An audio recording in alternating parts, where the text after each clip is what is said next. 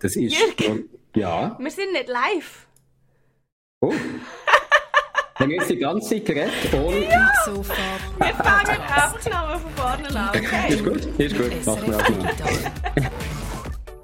Herzlich willkommen auf Geeksofa 224. Es ist gar nichts passiert da.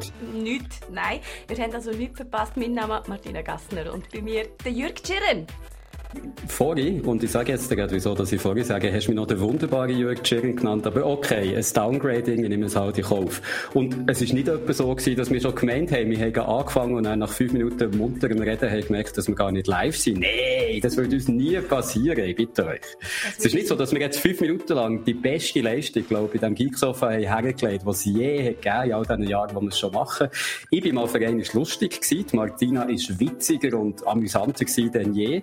Der Guido war ein bisschen abwesend gewesen, wenn er immer noch ist, aber also, das sind fünf Minuten, die für die Ewigkeit gewesen, Martina. Definitiv. Schade, habt ihr sie verpasst. Der Guido übrigens ist mittlerweile so beleidigt, dass er nicht mal mehr will mitmachen bei uns Genau. Er sitzt nur noch dort, schaut ein bisschen abwesend durch die Gegend und äh, ja, wahrscheinlich ist er gerade schon im Kopf unsere Kündigung am Ausstudieren.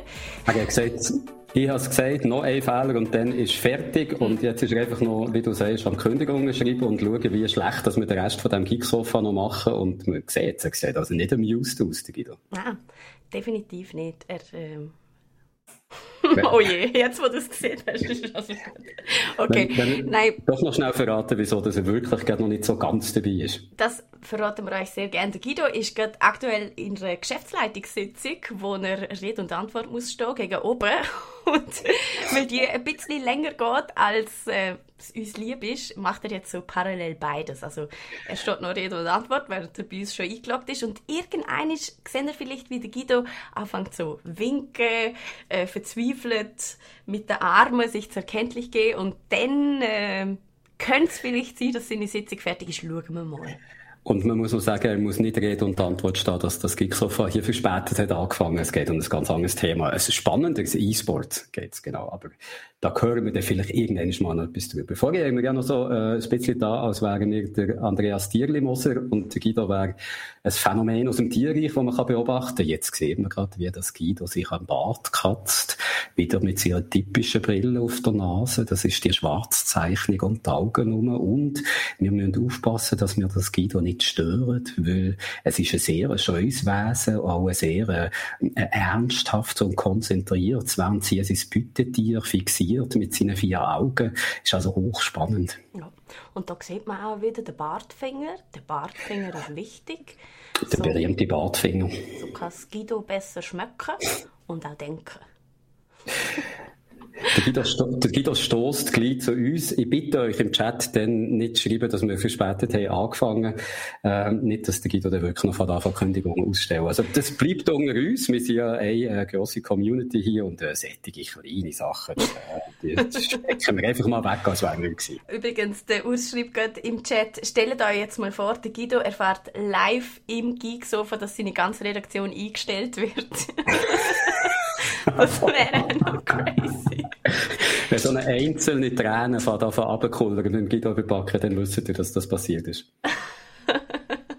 So ist das. Aber wir machen weiter, als wäre nichts, gell? Das ist ja wirklich Ganz genau. gut wie nichts schon passiert. Kennst du das, wenn, du- kennst du das, wenn du etwas geschrieben hast äh, und dann stürzt das Programm ab und dann musst du das Ganze nochmal schreiben und hast immer das Gefühl, es sei schlechter als das, was du vorher geschrieben hast. Genauso geht es mir jetzt mit dem Anfang vom Geeksofa. Ich habe das Gefühl... Und recht hast. Und recht hast, Jürg.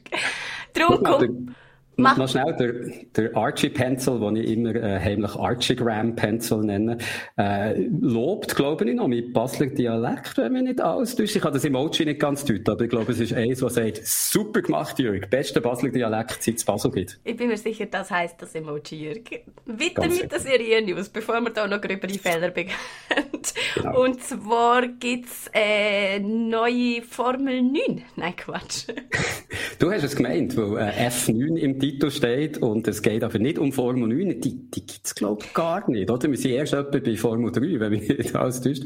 Aber Formel 9 wäre wahrscheinlich das, was sie bei der Fast and the Furious fahren, wenn man schaut, was für Stunts das die dort so herbringen. Also die sind mindestens sechs Formeln weiter als jede andere Formel, was es gibt. Und äh, Fast and the Furious ist das Stichwort. Äh, ich glaube ja, dass das F übrigens bei F9 für Family steht, weil äh, Fast and the Furious, das ist zwar ein vordergründiger Film über Autos, aber eigentlich geht es um Familie und das Familie muss zusammenhalten. Hast du ihn schon gesehen? Nein, noch nicht. F9, Family 9 steht gross auf meiner Liste, wo ich unbedingt ins Kino schauen, weil das sind Filme, die ich finde, muss im Kino sehen, wo es so richtig klopft und tätscht und Gas gibt. Und in Amerika haben das auch viele Leute gedacht und haben Fast and the Furious 9, also F9, das beste Eröffnungswochenende beschert seit langem. Also während der Pandemie hat ja kein Film mehr als so einstellige Millionenbeträge äh, eingespielt. Kein Vergleich zu dem, was vorher an der Eröffnungswochenende in Kasse gespielt wurde. Und und es scheint, dass die Leute während der Pandemie aber nicht verlehrt haben, wie man ins Kino geht, dass nicht jetzt plötzlich alle nur noch daheim streamen. Und dass äh, das Kino zurück ist, Baby, kann man sagen. Also Fast and the Furious 9 hat 70 Millionen eingespielt am ersten Eröffnungswochenende. Das ist eine stattliche Zahl und wäre es auch schon vor der Pandemie gewesen, weil man muss zurückgehen bis zu Star Wars The Rise of Skywalker, um einen Film zu finden, der so viel eingespielt hat. Und ja, Fast and the Furious hat es möglich gemacht. Das ist also wumm, direkt an, an Spitze der Charts geraset. Und äh, ich bin gespannt, wie viel das der Film im Ganzen wird einspielen. Also mit 70 Millionen hat er uns schon mal sehr gut vorgelegt. Und wie gesagt, ich hoffe, ich kann ihn auch schon gleich sehen. Hm. Es, es tut mir ehrlich gesagt sehr die Schlagzeilen. Also es ist, ist weit, weit weg von Captain Obvious, dass die Leute jetzt gerade alle wieder ins Kino rennen, finde ich. Ich hätte eher aufs Gegenteil gewettet. Ich bin auch ehrlich gesagt ein bisschen erstaunt. Was ich nicht genau weiss, ist, wie groß das bei äh, Fast and the Furious 9, bei F9, das äh, Zeitfenster ist, wo zwischen dem Kinostart und der Auswertung in anderen Kanal liegt. Also, dass der Film eben jetzt Streaming kommt oder als Blu-ray rauskommt. Das ist ja historisch, so sind das etwa so drei Monate gewesen, ist aber immer ein bisschen kleiner geworden und in der Pandemie ist es eigentlich zum Teil auf null geschrumpft. Und die Filme ja zum Teil gleichzeitig in die wenigen Kinos die offen hatten, aber auch im Streaming sind gelaufen. F9 ist das sicher nicht der Fall, dass es gleichzeitig ist. Wenn, dass er ins Kino kommt, weiß ich nicht genau, wie groß das, das Fenster ist. Wenn das bei den historischen drei Monaten liegt, kann ich es verstehen, dass all die Leute den Spitzenfilm, wahrscheinlich Film des Jahres, jetzt schon sehen und nicht noch äh, drei Monate wollen warten. Das äh, ist übrigens gerade ein gutes Ding, um können, äh, auf eine Frage einzugehen, die aus dem Chat kommt. Juli? Wenn das äh, Fast and the Furious 9 bei uns ins Kino kommt, also am 14. Juli, so lange muss man noch warten, knapp zwei Wochen jetzt, oder zwei Wochen genau, und dann startet er. Also hier gibt es wahrscheinlich den Grund, den zuerst im Kino zu sehen, als zu warten, bis er auf DVD rauskommt. Mm, definitiv. Okay, nicht die einzige erfreuliche Nachricht in unserer TV- und Serie-Kategorie.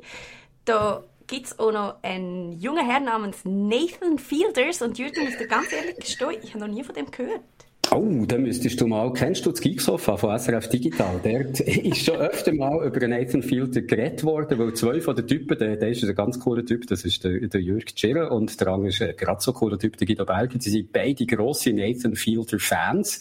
Nathan for You heisst äh, die Serie, die der Nathan Fielder bekannt hat gemacht. Das ist äh, es wäre vielleicht sogar ein bisschen etwas für dich, Martina, weil es ist wirklich so, es hat eine Schnittmenge mit Reality TV. Der Nathan Fielder ist, äh, ich würde ihn als sozial gestört bezeichnen, aber vielleicht ist er einfach nur sehr, sehr schüch und hat aber top Top-Note in Kanadas beste Business School gehabt und ist darum wie kein anderer Mensch befähigt, äh, so kleine und mittlere Unternehmen, vor allem kleine Unternehmen, äh, zu helfen, wie dass sie können, äh, ihr Business erfolgreich machen. Also Leute haben sich an Nathan Fielder gewandt oder auch vielleicht auch an sie in dieser Sendung und er hat dann auch probiert zu helfen, wie dass sie mit ihrem, was weiß ich, Katzenzubehörgeschäft doch noch Erfolg können haben. Und meistens hat das Ganze so involviert, dass der x-tausend ganz, ganz verrückte Sachen muss machen. Also zum Beispiel, wenn du dein Katzengeschäft zum Laufen bringen und das erfing jetzt einfach mal, dann wahrscheinlich am besten, du heuerst einen Doppelgänger von dir an, der das Geschäft kann betreuen während du als Katz verkleidet irgendwie in der Nachbarschaft für Aufsehen sorgst, damit Katzen wieder im Gespräch sind, was weiß ich. Also der Nathan Fielder hat immer die verrückteste Idee gehabt, wie dass du diesen Geschäft kannst helfen. Die Serie ist so ein Geheimtipp gewesen, aber ist wirklich ganz, ganz grossartig auch zum Nachschauen. Nathan for You heisst die. Und der Nathan Fielder hat einen Deal gemacht mit HBO, dass er äh, eine Sendung für sie entwickelt. Und jetzt weiss man endlich mehr über die. The Rehearsal heisst die. Und äh, es ist eine ganz äh, eine sehr schwammige Beschreibung, um was es soll gehen. Also das steht, dass der Nathan Fielder Leute die Möglichkeit gibt, so ihr eigenes Leben ein bisschen zu proben. Also wenn du irgendetwas vorhast, vielleicht, wo dich äh, sehr beschäftigt oder wo du Angst hast davor, dann gibt dir der Nathan Fielder den Raum und die Möglichkeit, dein Leben schon so mal ein bisschen vorzuproben. Was das am Schluss genau bedeutet, weiss noch niemand, glaube ich. Aber wenn es ein bisschen die gleiche Richtung geht, wie Nathan vor You ist gegangen, ist das ein absoluter Tipp, etwas, wo man muss schauen. Es ist noch nicht ganz klar, wenn es bei HBO wird kommen. Was man aber, bis man äh, das äh, endlich kann sehen, schon mal schauen kann, ist eine Serie, die Nathan Fielder für HBO produziert hat und wo ich hier auf dem Gigsofa auch schon mal habe gelobt, die wirklich ganz, ganz toll ist. Das ist How to with John Wilson. Der John Wilson ist so ein amerikanischer äh, Filmemacher eigentlich, der ständig eine Videokamera dabei hat und wirklich ununterbrochen alles filmt, was ihm vor die Kamera kommt und dann zu bestimmten Themen so äh, kleine es sind fast wie Gedicht quasi hat zusammengestellt. Also es sind so ähm, freie Assoziationen zu einem Thema gewesen, wo du so verschiedene Bilder siehst zu, zu Themen wie äh, Gerüst in New York City oder Leute, die irgendwie äh, ihre Möbel in Plastik einschweißen, weil sie nicht wollen, dass sie kaputt gehen. Sachen, Themen, wo du denkst, hä, das ist ja so etwas von langweilig oder so etwas von far out, wenn soll das interessieren. Aber der John Wilson schafft so immer sehr schnell von so einem Thema irgendwie so die Condition humaine können zu thematisieren und so existenzielle Fragen können zu stellen, was aus dem Ganzen raus geben Es ist sehr nah an dem, was der Nathan Fielder gemacht bei Nathan for You und äh, wer How to with John Wilson noch nicht hat gesehen, ist ein absoluter Tipp. Auch ist eine HBO-Serie, die man jetzt kann schauen kann, wenn man auf die neue Serie von Nathan Fielder wartet. Okay. HBO-Tipp vom Jürg und während der Extruder im Chat schreibt, können wir nicht einfach TV- und Serien-News überspringen und einfach nur über die Guido lästern, finde ich, hey komm, zwischen TV- und Serien und Gaming-News könnten wir das schon noch mal schnell probieren. Schaut, wie sich das Guido nervös an der Lippe zieht. Etwas scheint nicht zu stimmen, er scheint aufgebracht zu sein. Wir behalten ihn weiter im Auge. Und jetzt höre ich auf, weil mein Baseldeutsch einfach zu gut ist, nicht mehr. Hast du doch Ginkernellis? Schade eigentlich, dass du aufhörst, Jürg, weil wir jetzt richtig schlechte Nachrichten in der Gaming oh. News. Oh. Und zwar ist der Dogmeat gestorben. Das ist der Hund aus Fallout 4 und das ist mm. für einen ein richtig guter Hund und äh, der Besitzer vom Dogmeat, der hat jetzt auf Twitter recht viel zum Dogmeat geschrieben, zum mit seiner Trauer umgehen, schreibt er, tut er den Dogmeat ehren und äh, der Dogmit ist eigentlich gar kein professioneller Hund gewesen. Das war einfach sein Hund gewesen und der hat ihn mitgenommen und der hat, glaube ich, darum so viel dazu beigetragen, weil er sagt, der hat zum Team gehört. Der ist einfach bei uns dort gesessen, der ist nicht nur schnell gekommen für eine Aufnahme und wieder gegangen und wir haben zwei Cap Capturings mit ihm gemacht, sondern der ist irgendwie von uns allen als Freund und als Teammitglied angeschaut worden. Der hat die jenste Sachen aufgenommen und der ist auch darum, glaube in dem Spiel so gut gekommen. Also der ist wirklich es hat das Mod gegeben, zum Beispiel im Fallout 4 hast du immer einen Kompagnon können mitnehmen und der, der Hund war schon ein Kompagnon. Also das heißt, wenn den Hund mitgenommen hast, hast du keinen Mensch mehr können mitnehmen und der Hund hat jetzt schon nicht so viel zum Teil können wie Menschen. Also du hast eigentlich schon auch einen Mensch mit dabei haben. Ähm, und es hat darum ein Mod gegeben, wie, wie man den Hund mitnehmen und den Menschen. Und es ist, glaube ich, das beliebteste Fallout 4 Mod dass man der Tag mit immer mit dabei war. Weil, ja, der war toll. Gewesen. Ich glaube, viele deutsche Schäferhunde haben Hüftprobleme, habe ich noch mal gehört. Also vielleicht ist es gut gewesen, dass der Dogmeat jetzt von uns hat können gehen. Ich habe zwei Anmerkungen noch zum Ganzen. Äh, nein, drei. Eigentlich äh, sieht wirklich sehr herzig aus, finde ich, und ist äh, sehr schön motion captured worden. Das hat er gut gemacht. Darum, wenn du sagst, Martina, der Dogmeat ist kein professioneller Hund gewesen. Ich würde behaupten, alle Hunde sind professionelle Hunde, weil sie haben nicht viel anderes zu tun im Leben, als einfach Hund zu sein. Also vielleicht, vielleicht, vielleicht kennst du den einen oder anderen Hund, der nebendurch noch als Barista arbeitet arbeitet oder als Badmeister oder irgendwie geführte Touren durch Lateinamerika mhm. anbietet. Für mich sind alle Hunde professionelle Hunde. Das kann ich noch sagen. Und das andere ist Dogmeat für ein, äh, nicht ein wahnsinnig schlechter Name für einen Hund. Also, Doch, finde auch. In echt heißt der River. Ah, okay. Und wieso er Dog, also und ist ein Mädchen und wieso er Dogmeat heißt und als Mann wahrgenommen wird. Siehst du, das ist wieder so Unterdrückung. Eine Frau, die einen Mann spielt, aber nicht als Frau wahrgenommen wird. Wo bleibt die Diversität? Das ist auch ein bisschen Cultural Appropriation, vielleicht bei den Hüngen, wenn ein, äh, ein Mann eine Frau hung als, nein, nein, ist es nicht. Okay, nächstes Thema. okay, gut, nächstes Thema. Tag mit Rest in Peace. Wirklich, Peace. der Marcel schreibt es richtig, ein von der besten Computerspielhunde ever gewesen. Und darum, das ist vielleicht ein kleiner Trost für den Besitzer, unvergessen, nicht nur bei ihm, sondern wahrscheinlich bei Millionen von, von Spielern auf der ganzen Welt. So, und dann haben wir andere Nachrichten, auch aus der Gaming-Ecke, wo man fast schon als Börsen-News abstempeln weil es hat mhm. wieder mal die ein oder andere Übernahme gegeben. Fast schade, dass der Guido nicht zurück ist aus seiner Sitzung, weil das ist etwas, wo ihn natürlich ähm, gross wird interessieren. Sony hat Housemark gekauft. Und Housemark, von denen haben wir es gerade letztens gehabt, weil das sind unter anderem die, die Returnal gemacht haben. Der Guido ist ein großer Fan seit eh und je. Die machen eben so Arcade-inspirierte Spiele. Für Sony eigentlich seit eh und je. Also es ist nicht der erste Titel, den sie für Sony gemacht haben. Und darum für mich eigentlich ein sehr logischer Schritt fast schon, dass ähm, Sony Housemark gekauft hat. Und es ist, ähm, also Hausmark ist, hat öffentlich Stellung genommen und sie sagen so Sachen wie, äh, wir haben bis jetzt ohne Mittel schon so geile Spiele gemacht, stellt euch mal vor, was wir jetzt mit den Mitteln von Sony erst für geile Spiele machen werden. Und ich glaube, da haben sie nicht ganz unrecht. Also wenn Sony sie machen lässt und da davon gehe ich aus, könnte das richtig crazy Housemark Games in Zukunft geben, auf die sich der Guido wird freuen, wie ein kleiner Spitzbub. Was sind so die bekanntesten Housemark-Games gewesen? Next Machina, oder? Ist ähm, von denen? Sie haben, warte wie hat es geheißen? Resogun haben sie gemacht, ah, Super Stardust, okay. ähm, ja. oder eben jetzt Returnals PS5-Game schlechthin eigentlich. Ja. Ähm, das sind so Hausmarkt-Titel. Ich muss sagen, ich habe glaube noch nie einen Hausmarkt-Titel gespielt. Ich kenne es ehrlich nur, weil der Guido viel davon geschwärmt hat. genau so ist es. Und das sind nicht die letzten Börsen News für den Moment, sondern wir haben gerade auch noch mehr Übernahme. EA hat Playdemic gekauft. Ist vielleicht jetzt nicht ganz so eine bekannte Nummer wie Hausmark, aber äh, kommt auch aus einer anderen Ecke, nämlich von der Mobile Gaming Ecke. Die haben Golf Clash mhm. gemacht und die machen jetzt schon Millionen und Millionen mit dem Handygame. Ähm, ist also eine, eine, sehr gut laufende Firma, wo, wo EA gekauft hat und zeigt eigentlich, wo EA hin will, oder? In dem Markt, wo man noch mehr Kohle scheffelt, wie mit Footkarten, nämlich im Mobile Gaming Market. Und das zeigt also ein bisschen, sie jetzt, glaube für über eine Milliarde Dollar Übernahme nicht äh, die Schlagziele richtig im Kopf haben. Und das zeigt auch, wie viel Geld einfach im Mobile Gaming zu holen ist. Du zahlst als EA nicht äh, über eine Milliarde für eine Akquisition. Wenn du nicht das Gefühl hast, dass du das Geld über kurz oder lang wieder reinholst, gut, du hast natürlich auch Wissen rein, aber trotzdem, also Mobile Gaming, wie, glaube ich, wirklich immer noch oft unterschätzt, wie viel Geld das da gemacht wird. Mhm. Ich ähm, mache, glaube mehr Geld wie alle anderen Gaming-Sektoren zusammen. Also, genau.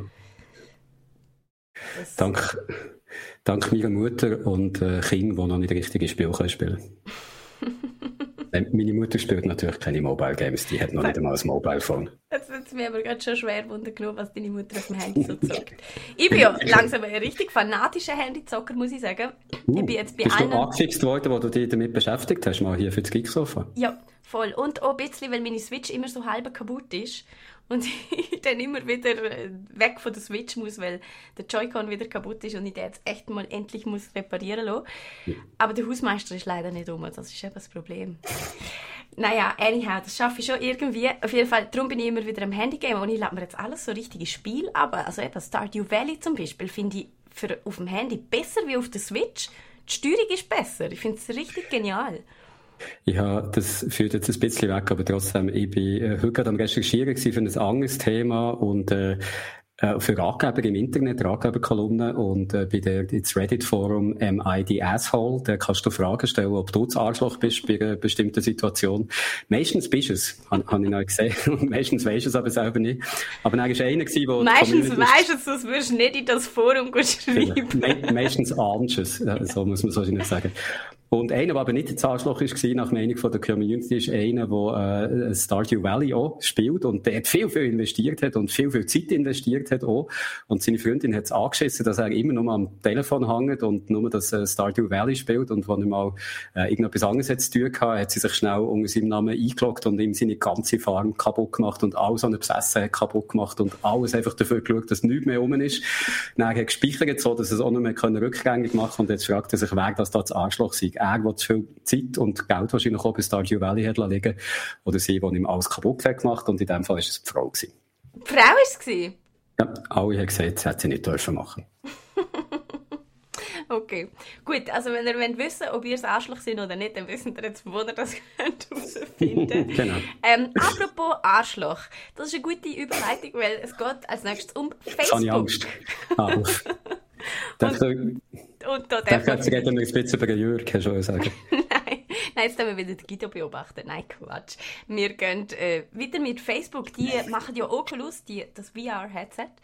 Und sie testen, wie man natürlich, wenn sie Facebook sind, kann Werbung schalten in verschiedenen Applikationen. Und das Neueste ist jetzt, dass man In-Game-Ads will probieren Genauso wie ihr es hier bei uns auf YouTube gesehen dass irgendwo an einer Bande oder irgendwo ein Plakat ist von richtigen Sachen, wo richtige Werbung ist, wo man dann draufklicken kann und entweder gerade auf einen Link klicken und dann auf dieser Webseite ist oder wo man eben, wie man das jetzt auf Google, äh, auf YouTube und überall so schon kann, zum Beispiel sagen, versteckte Werbung oder die, ist nicht, äh, die will ich nicht angezeigt bekommen und so weiter.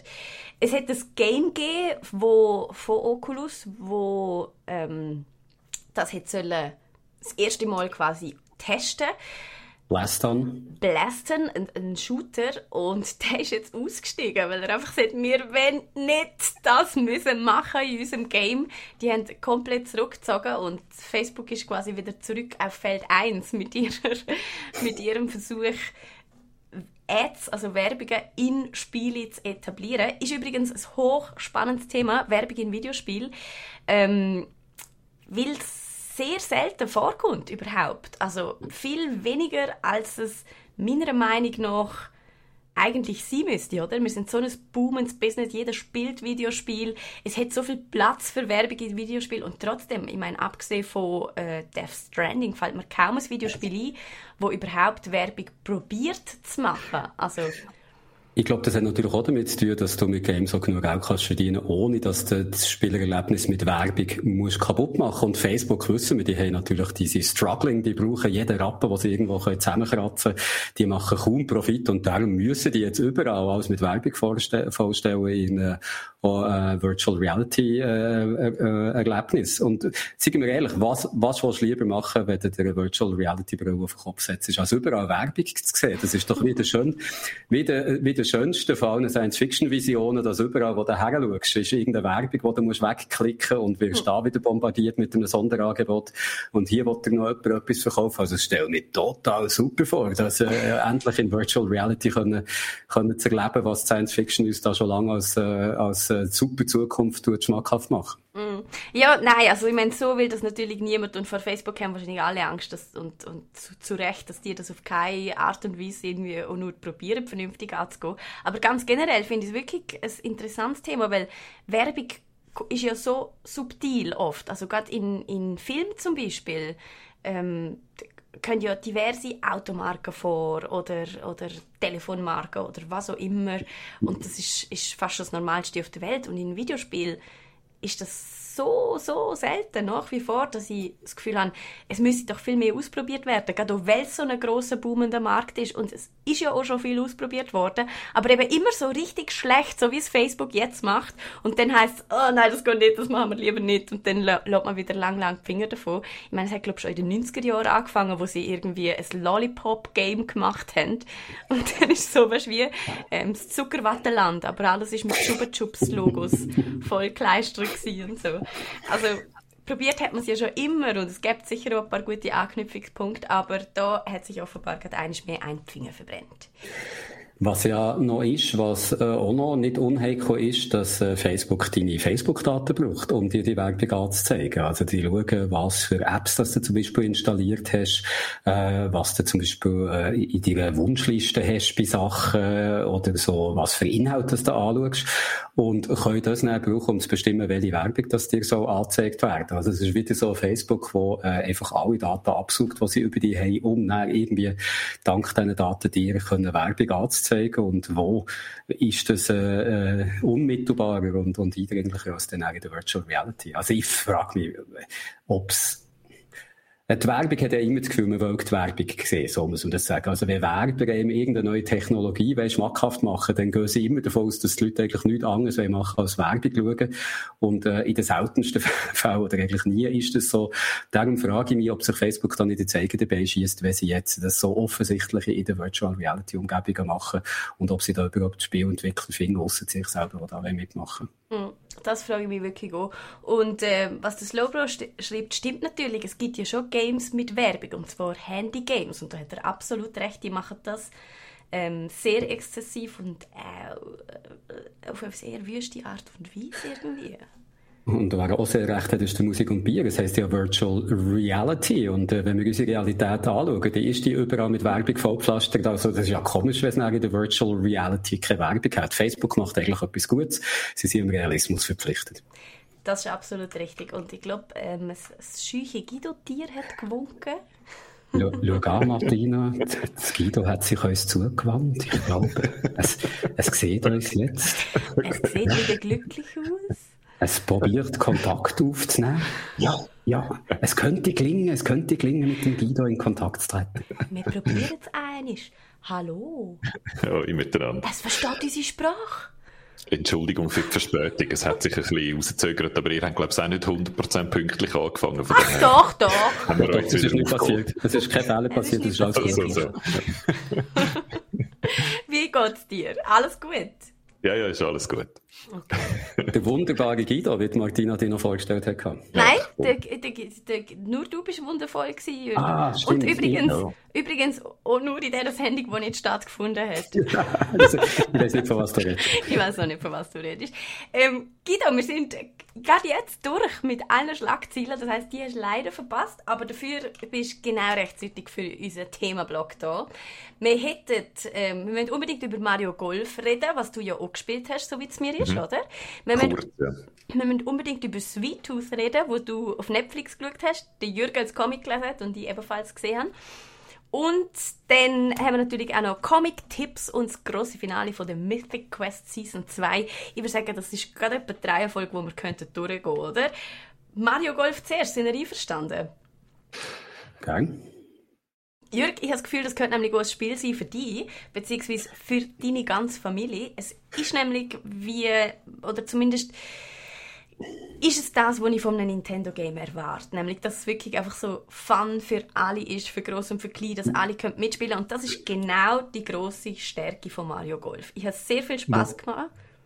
Wobei du mir ja, wo wir im SRF Digital Podcast den Game-Tipp gemacht zusammen über das Game hast verraten, dass man sich nicht gegenseitig mit den Golfschlägern kann verprügeln kann, weil Nintendo das nie will zulassen Also glaube ich nicht, dass es wirklich ein Game für mich wäre. Aber dafür habe ich nach dem, nach dem Beitrag noch etwas anderes herausgefunden, Jörg, wo dir vielleicht auch sehr viel Spaß gemacht hat. Man kann zum Beispiel Bell von der anderen vom Golfkurs wegboxen. Immerhin das, ja. Einfach mit im Bunker oder ins Wasser, wohin auch immer man will. Das habe ich alles erst nachher herausgefunden, dass das auch noch ein Chaos-Element ist, das es gibt, wenn man super fies würde sein, was ich natürlich bin.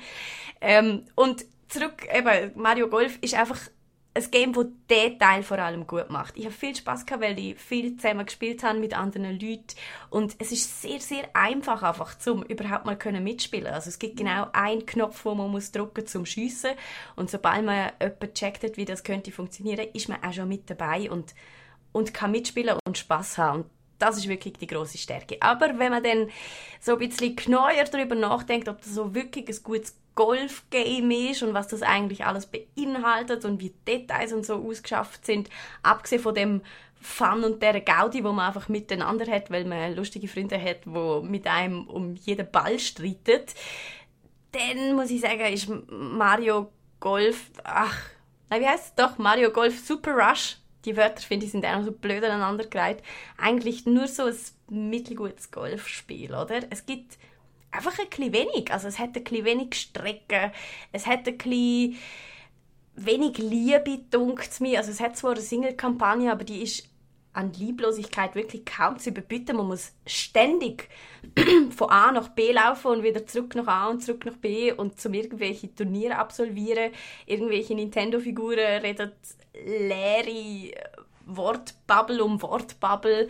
Man kann stundenlang lesen und dabei wird irgendwie gerne gesehen. Also es bringt eigentlich nur die hure Kampagnenspiele zum Ableveln und für das wiederum ist sie eigentlich noch cool, weil man kann seinen eigenen Mii ableveln und irgendwann fast schon unsterblich machen. Der kann immer weiter schlagen, immer präziser schlagen und ist bald besser als all die 16 Nintendo-Charaktere, wo einem Nintendo mitgibt. Die haben übrigens alle, so wie bei Mario Kart, verschiedene Fähigkeiten, können ein bisschen weiter schlagen, können ein bisschen andere Sachen machen und so, sind ein bisschen präziser oder weniger. Also, ja, ich weiß nicht, was, wie ist es dir gegangen, Guido, beim Spielen? Hast du viel Spaß gehabt?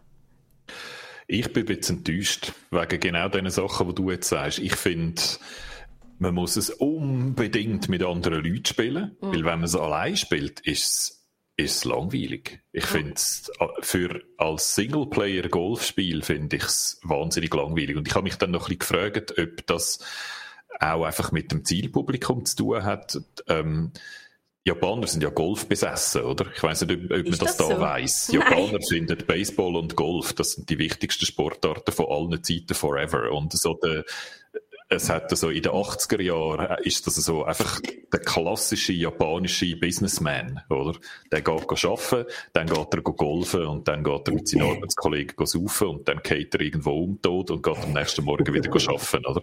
Das ist so der Zyklus vom amerikanischen, vom japanischen Businessman. Und so ist es mir ein bisschen vorgekommen, so, so recht bitter und stier. Und ich bin eigentlich mit der Erwartung reingekommen, Mario Tennis mhm. wo ich grossartig finde, wo Chaos 3000 ist und wo mit Tennis fast nichts zu tun hat, außer dass man mit einem Schläger auf ein Böllchen schlägt und der zieht aber dann schon. Und dort ist Singleplayer total lustig, weil es abwechslungsreich ist und spannend und schwierig und, und Chaos die ganze Zeit und sehr fantasievolle unterschiedliche Umgebungen von diesen Tenniscourts. Und da hast du halt so Golfplätze, die aussehen wie Golfplätze und wo man so ein bisschen die mangelnden technischen Fähigkeiten von der Switch sehr deutlich gehört und wo ich auch finde, wo wirklich ein bisschen lieblos sind. Der erste Golfplatz sieht praktisch gleich aus wie der zweite. Im dritten kommen einfach noch hässliche Berge dazu, die also wirklich technisch einfach schlecht aussehen. Wo ich glaube, wo man auch auf der Switch mit ihren technischen Limiten hätte können schöner machen. Also so, weißt du, das Gefühl von, ich bin in der Natur und hau auf ein kleines Bölli drauf. Das habe ich nie gehabt, oder? Das heißt, allein hätte ich null Lust, das zu spielen. Hingegen mit anderen zusammen, wenn dann einfach das Chaos losbricht, oder? Dann finde ich es super. Äh, aber auch dort habe ich das Gefühl, bräuchte es mehr Figuren und mehr Abwechslung bei den Golfplätzen und mehr Elemente, die noch reinfunken und so. Es hat immer einfach einen Wind, der reinfunkt, oder? Ich habe es nicht wirklich wahnsinnig lang gespielt also und weiss nicht, was dann der, im 20. Kurs noch kommt. Ja, wenn es einfach manchmal Wind, der die abdriftet und that's it, oder? Es hat Wind. Jürg, Telefon. Es hat Wind, äh, das ist schon hauptsächliches Content. Später natürlich äh, mit schwierigeren Levels auch noch andere Herausforderungen. Also wenn du dann im Bowser-Vulkan steckst, hat es dann einen Haufen Krater und Lavas und Bomben. Oder in der Wüste Dings hat es die, ich weiß nicht, wie die heißen, die Wüstentürme mit dem runden Kreis. Ja, äh, ich weiß welche. Aber das finde ich, das hätte es für mich einfach viel schneller schon gebraucht und mhm. mehr von dem und mehr Chaos und mehr Farben. Es wirkt für mich auch so ein bisschen grau, grau-grün. So ein bisschen, ich habe es mir viel knalliger und bunter erhofft eigentlich, als es jetzt ist. Und ja, also der normale, der Standardmodus, wo du wirklich einfach auf Paar spielst und wo du schön abwechslungsweise wartest, bis auch alle ihren Schlag gemacht haben und so, der ist sehr zäh. Der ist sehr zäh. Und der spricht, glaube ich, das Publikum an, das wirklich einfach ein Golfspiel will mit Mario-Figuren. Und ich kann eigentlich mehr ein Mario-Spiel wählen, wo wo die Mechanik Golfen ist, oder? Hm. Ich hätte mir auch ein paar, also ähm, es gibt drei Disziplinen eigentlich. Es gibt Standardgolf, die ist aber lustig, dass das am Schluss eigentlich alle am meisten spielen. Ich habe auch mit Abstand am meisten Standardgolf gespielt. Dann gibt es Speedgolf, dort geht es auf Zeit. also wer einfach auf Zeit letztendlich, man muss einen Ball hinterher rennen, man kann die anderen so raus mit einem Boost oder eben ihre Bälle wegspicken. Ähm, und dann gibt es Battlegolf, was ziemlich crazy ist. Dort hast du einfach neun Löcher und wer zuerst drei eingelocht hat, hat gewonnen. Dort, wo eingelocht worden ist, verschwindet aber das Loch. Also es ist pures Chaos. Du spielst immer wieder auf eine komplett andere Richtung und es prügeln sich Leute ums gleiche Loch. Aber es gibt sonst keine Minigames. Also irgendwie noch ein paar kreative Golfvarianten und die sind zum Teil im Ansatz in der Kampagne um. Also dort gibt es zum Beispiel später dann musst üben, wie man lobt, also der Ball ganz hoch lupft über das Hindernis drüber. Ähm, das ist immer gleich lieblos gemacht, trifft die drei Ziele. Aber du könntest doch ganz so gut mit zwei Stunden mehr Aufwand aus einigermaßen okayes Minigame daraus machen, wo nicht nur in der Kampagne abrufbar ist, sondern einfach auch so als Minigame. Ähm, viel so Sachen, aber eben ich weiß nicht, was so ihr... wie es Mario Tennis eben gemacht hat. Mhm. Und die Kampagne, wo ich dort gesehen habe, dass man es mit seinem eigenen Mii spielt, hat es mich gerade abgelöst. Ich wollte es mit dem Waluigi spielen. Weil das ist das Geile an Mario Tennis, wie sie die Figuren charakterisiert haben. Der Waluigi ist die beste Figur in Mario Tennis. Alle, die eine andere Meinung haben, haben keine Ahnung. Und äh, weil er so cool charakterisiert war, mit der Rose zwischen den Zähnen und Slow-Mo, Pirouette, wo er tanzt hat, bevor er sein Ass schlägt und so. Also einfach auch mehr Spass, oder? Mehr Spass. Und ich habe ich habe in Mario Golf ein bisschen den Spass vermisst vom Game her. Ich glaube, wenn man es mit anderen Leuten zusammen spielt, dann kommt einfach Chaos und dann kommt der Spass von den anderen Leuten, oder? Aber vom Game her kommt mir dort viel zu wenig. Also heisst das, man kann es ausschließlich mit dem eigenen Mii spielen? Du kannst nicht eine Figur schon wählen? Nein, nein, es gibt 16 Nintendo-Charaktere, die du kannst wählen kannst, aber die Single-Kampagne, die spielst du mit dem Mii. Will... Die, ich meine die, oder? Ich meine die Kampagne, die, ja. wo, auch, wo eigentlich am, dort sollte all das spezielle Zeug drin sein, oder? Mhm. Die sollte spielen, um es nachher besonders mhm. gut können, eigentlich. Und das macht Nintendo Spiel, mega schlau, weil es ist Play to Win, oder? Es ist, äh, wer mehr Kampagne gespielt hat, hat der beste Mii und kann dann nachher auch zusammen, also man kann auch zusammen im Team spielen und dort seinen eigenen Mii auswählen. Und wer einfach schon am meisten in der Kampagne gespielt hat, hat den besten Mii und hat, ist nachher am besten. Also das ist für mich mhm. vor allem die Motivation gewesen, um die Kampagne zu spielen, mhm. weil ich meinen Mii einfach schnell gut bringen wollte. Und das habe ich auch geschafft. Aber jetzt ist es so gut, dass ich ihn zum Beispiel am Montagabend gegen die anderen gerne nicht können einsetzen weil es total unfair gewesen, oder? Weil ich schon eine Woche länger können das Tourenspiel spielen und mein Mii kann irgendwie 50 Meter weiter schlagen als denen ihre. Von dem her habe ich den gerne erst eingesetzt und hat es mir das so gerne gebracht. Und habe ich nachher mit irgendeiner Nintendo-Figur spielen die ich gerne kennt habe. ähm, äh, und dort finde ich übrigens auch 16 finde ich einfach viel zu wenig. Oh. Mario Kart hat wie viel? 64 oder so? Keine Ahnung. Mehr. Nicht genau. Aber Guido, Nintendo hat schon versprochen, es gibt neue Strecken und neue Charaktere. Äh, die gibt es später als diese und die werden gratis sein. Ähm, man hat auch schon im Trailer gesehen, zum Beispiel das von Mario Odyssey, die äh, Stadt, die es dort gibt. Einmal sind sie doch in so einer Wolkenstadt.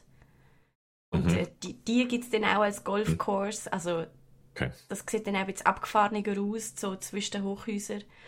Da muss man fairerweise sagen, ich glaube, bei Mario Kart ist es ursprünglich auch so gewesen, dass zuerst nicht all die Characters verfügbar mhm. waren und dass die erst später dazugekommen sind. Und erst jetzt, wenn man sie jetzt kauft, hat man das immer einfach schon alles inklusive, oder? Und mhm. so kalkuliert Nintendo wahrscheinlich auch, oder? Wenn sie ein Golfspiel rauslösen, dann ist, das ist jetzt das eine Golfspiel, was es gibt für Switch und das lebt jetzt so lange, wie die Konsole lebt, oder? Mhm. Also das ist auch Jahre später werden das Typ noch kaufen, weil es dann erst das erste Mal überhaupt wahrnehmen, ah, es gibt auch ein Golfspiel. Mhm. Und dann ist es dann wahrscheinlich auch viel umfangreicher, als, als es jetzt ist. Das kann ich mir auch gut vorstellen. Und ich habe es einfach faszinierend gefunden, wie viel Spaß man mit einem gerne so guten Game kann haben.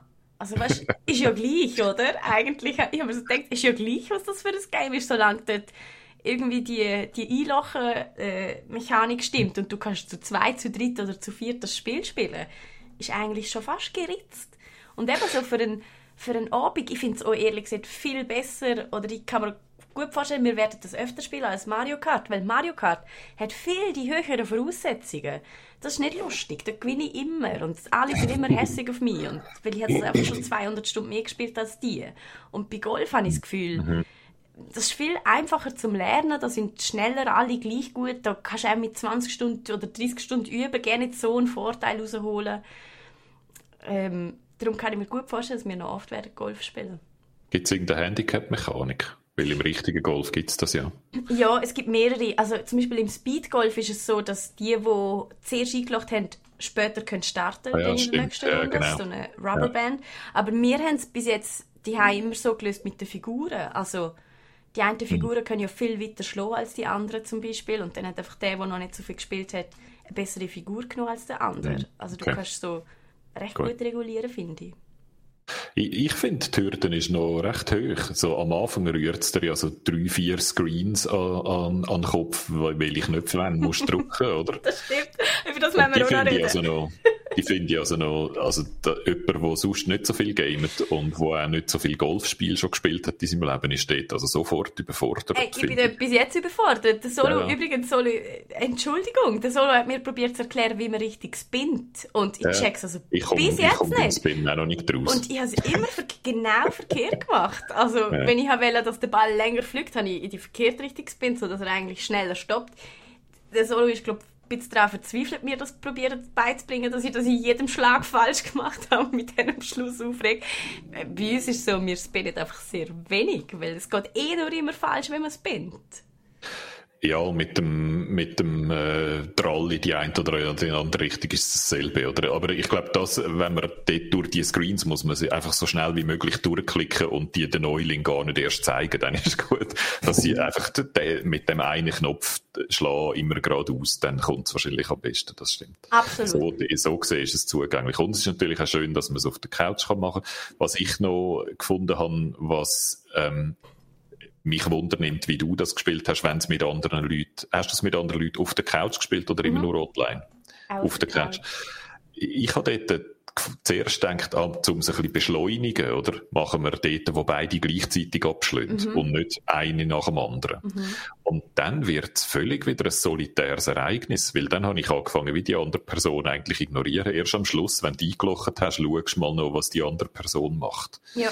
Also dort bin ich so ein bisschen, dort muss man, glaube ich, Geduld haben und der anderen Person auch zuschauen beim Spielen. Und es ist halt einfach auch, Golfen ist, glaube ich, auch einfach ein langsameres äh, Spiel als, als andere Sportarten. Und Guido, wärst du halb so kompetitiv wie mir da daheim, würdest du natürlich keine Sekunde vom anderen Abschlag verpassen, weil du willst ja genau wissen, wie und warum der schief gegangen ist und wieso es du besser machen willst. Also bei uns ist eher so, wir spielen gleichzeitig, aber es ist so, schieß du mal, ich schau mal, was du falsch machst, um es dann bei meinem Schlag besser zu machen. Also wir ah, so, okay. Ja, so kann man es natürlich Oder auch, auch zum Beispiel, ähm, es gibt ja Spezialschläge auch noch in Mario Golf, was mir hm. sehr gut gefällt, weil das bringt so ein bisschen Mario Kart-Feeling rein. Mhm. Ähm, der Donkey Kong zum Beispiel hat einen Schlag, wo so äh, der ganze Boden erschüttert, wenn der Ball aufkommt. Alles es gibt so ein kleines Erdbeben und alle Bälle spicken weg und so. Und wenn du nacheinander spielst, dann ist es viel also dann kann man sich zwar nicht wehren eigentlich, aber wenn man gleichzeitig spielt, ist das auch die Spezialschläge muss man viel schlauer einsetzen. Man kann sich gegen die wehren, indem man mit seinem eigenen Schlag wartet. Also ich finde, es bringt auch noch so eine taktische Ebene drin, gleichzeitig zu spielen. Findest du die abwechslungsreich genug? Sind die nicht immer einfach dort, wo der Böller landet, dort ist nachher, dort explodiert Zeug? Sind sie nicht immer ein bisschen so? Ich muss gestehen, ich habe viel zu wenig die Charaktere durchprobiert, weil ich mich so auf mein Mi konzentriert habe. Ich habe gesehen, so Luigi kann Sachen vereisen, andere bei anderen ähm, ja. verspickt so und ich habe ich habe gemeint, man kann sich auch noch andere Spezialschläge freischalten. Auf jeden Fall okay. kann man sich Schläger freischalten bin ich dort vielleicht einfach auch noch zu wenig weit. Aber dort habe ich mir auch ein bisschen mehr Möglichkeiten gehofft, als einfach dort, wo dein Böllen landet, ist es schlecht für die anderen, die schon dort sind, oder? Mhm. Das ist so die Grundmechanik von diesen Spezialschlägen. Und ich hätte dort vielleicht noch, dort hätte ich mir auch noch andere Varianten können vorstellen. Weißt du, so Supportschläge zum Beispiel, oder? Dass du nachher einen Vorteil hast, dort, wo dein Böllen gelandet ist, oder so Sachen. Aber vielleicht habe ich die einfach auch noch nicht gesehen. Ach, ja, also sie sind schon. Also ich, ich muss sagen, es ist wie ähm, ein Spiel, das so eine solide Grundstruktur hat. Ich hätte es jetzt Early Access Game genannt. So. Nintendo macht das natürlich nicht, aber das ist eigentlich, was es ist, oder? Da wird jetzt noch jahrelang werden da DLCs und Zeug oben drauf geklatscht, bis es dann irgendwann hoffentlich ein ganz gutes Golfgame ist. Schauen wir mal. Schauen wir mal. Der Guido hat, glaube ich, nicht viel Hoffnung. So viel zu Mario Golf. Ihr könnt zuschauen, wie ich am Montag, also wirklich, mit, mit Pauken und Trompeten verloren habe. Es hat jeder in irgendeiner Disziplin gewonnen. Gewisse sogar, also am Schluss haben wir nicht einmal eine Entscheidung gefunden, weil gewisse in mehreren Disziplinen mehrmals gewonnen haben. Nur ich habe es einfach geschafft, in keiner einzigen und nur einen Podestplatz zu erlangen. Es ist einfach katastrophal schlecht gewesen, meine Leistung.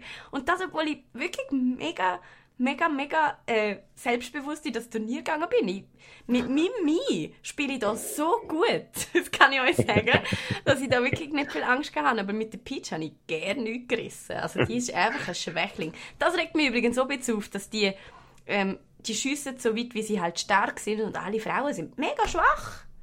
Also wenn du eine Frau willst spielen dann bist du einfach ein dummer, blöder Schwächling. Außer du kannst deinen Mi upgraden, oder? Und darum habe ich eben auch meinen Mi so stark gemacht, dass der so weit kann schlagen Aber ja, das sind, das sind Probleme, wo, wo man kann, glaub, darüber hinwegschauen Das sind nicht die grossen Probleme, die Mario Golf hat. Naja, also, ähm, Mario Golf, ihr habt es gehört, online auf unserem YouTube-Kanal gibt es ein Video vom Manti Gobix Let's Play, wo der Resty, der Solo, äh, der Marcel und ich gegeneinander antreten sind. Und ich glaube, der Marcel und der Indero haben am Schluss ein, ein Putt gemacht. Hat Martina Mimi Mi gesagt? Ja, hat sie. So, fertig gelöhnt. es geht weiter mit Sweet Tooth. Dann kann ich nämlich auch ganz schnell aufhören mit Mimi Mi. Naja, ein bisschen habe ich dann später schon noch. Aber da ist, das ist ein Comic, den Jürgen empfohlen hat, schon vor ein paar Wochen und später dann gerade auch freudig bekannt hat, dass es da dazu jetzt eine Netflix-Serie gibt. Der Guido und ich, lesevoll wie wir sind, haben natürlich die Netflix-Serie geschaut und nicht den Comic gelesen, aber jetzt sind wir alle vielleicht so etwa auf dem gleichen Stand, oder? Also lesevoll sogar, wenn es um Martina, das sind, das sind die Geschichten mit den Bildern, da musst du gar nicht so viel lesen. Also, gib, gib ihm doch nochmal eine Chance. Ja, ja. Nein, du hast recht, also ich, ich habe ja letztens sogar auch einen Comic gelesen und habe ich glaube nicht fünf, fünf Ziele müssen lesen. The Berserker. das war wirklich fast nur Bild. Gewesen. Ich sehe so wie andere Leute mit bluffen, dass sie irgendwie die Iliade haben gelesen oder die, die ganze Bibel von vorne bis hinten. Äh, du hast mal einen Comic gelesen und hast ja, fünf Wörter müssen lesen. Ja, nein, das war ist, ist, ist, ist eine grosse Überwindung, aber ich gerne nicht so weh Jürgen. Gut. ich tue ja, also eben, ich schaue auch gerne rein und ich finde Sweet Tooth hat wahnsinnig spannend tönt und vor allem auch schön ausgeschaut. Darum habe ich mich recht auf die Serie gefreut, weil ich es natürlich ehrlich gesagt schon noch lieber, wenn mir das vorliest und bebildert. Darum bin ich da gerne traurig gewesen, dass Netflix sich den Job angenommen hat.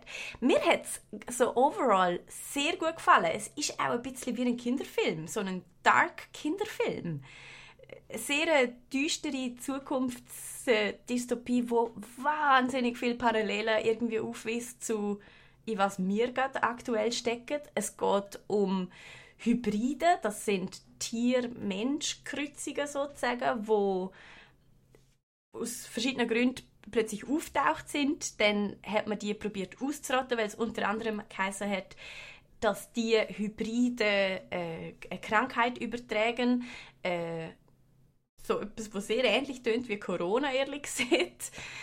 Und dann hat man die Hybride ausgeschlossen, umgebracht und so weiter. Und das heißt eben auch, die Hybride könnten heilig bringen für die Krankheit, wo man jetzt schon seit über zehn Jahren irgendein Gegenmittel sucht und nichts findet.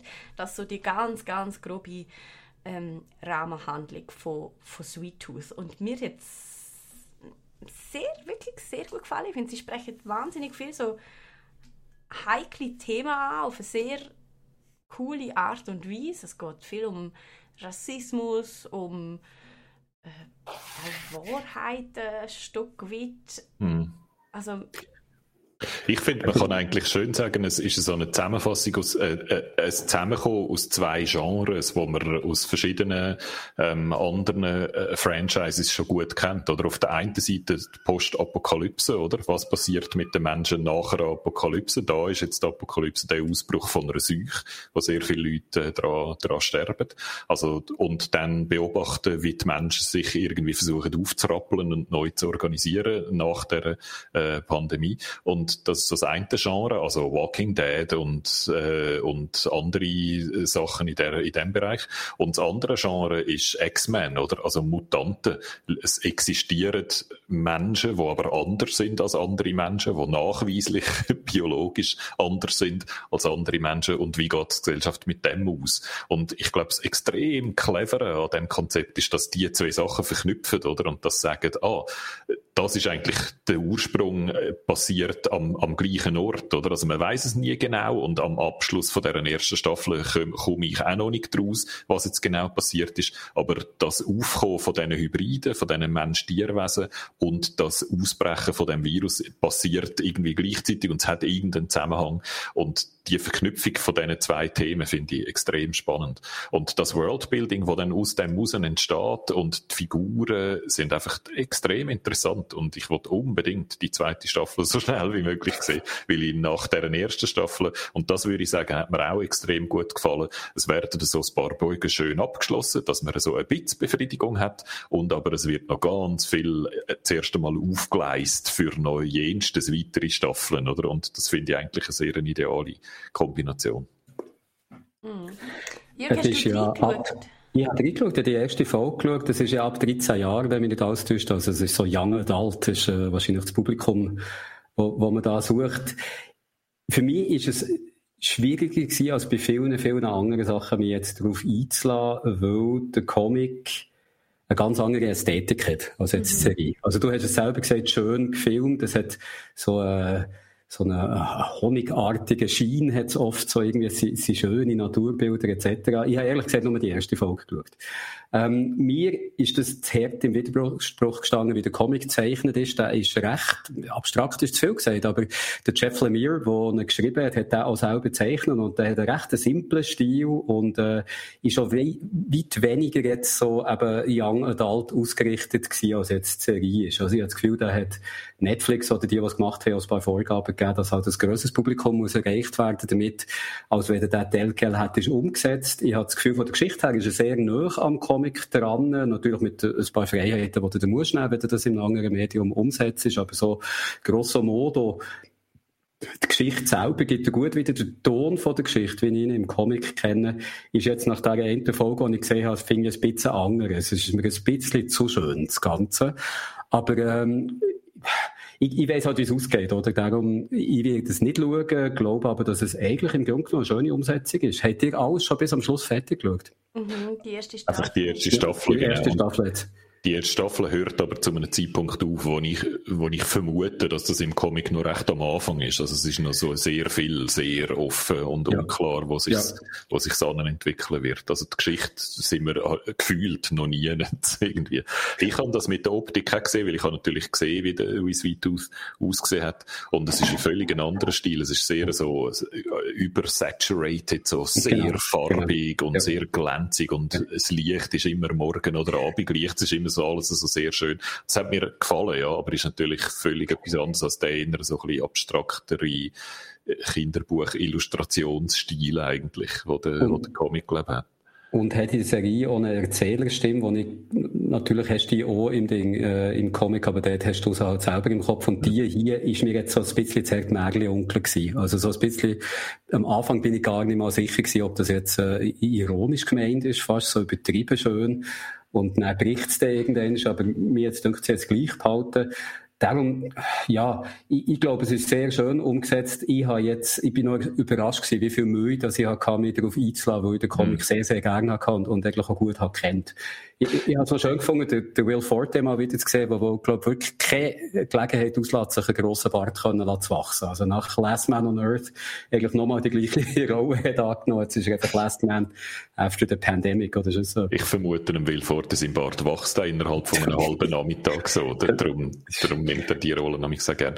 Er, eine sehr schöne Rolle von ihm, finde ich. Äh, es gibt dann mal so eine, äh, äh, gegen Ende von der Staffel so eine, ähm, Flashback-Episode, wo, wo er erklärt, wo er herkommt und, und, und äh, also so die Origin-Story eigentlich von ihm, ja. wo, ihn, wo ihm auch nochmal sehr viel Tiefe verleiht und ihn, ihn nochmal anders beleuchtet, als man ihn am Anfang sieht. Und was ich auch finde, dass ein bisschen sehr süßliche und sehr so kinderfilmige, was in der ersten Episode vielleicht noch hat, hat es für mich am Schluss von der Staffel nicht mehr gehabt. Okay. Ich finde eigentlich 13 und Young Adult also schon eher tief. Ich finde die Thematik und zum Teil auch einzelne Szenen, wo, wo so recht äh, ein brutales Gewicht haben. Es ist nie, man sieht Gewalt nie, aber es wird immer Gewalt impliziert, wo unheimlich brutal ist eigentlich.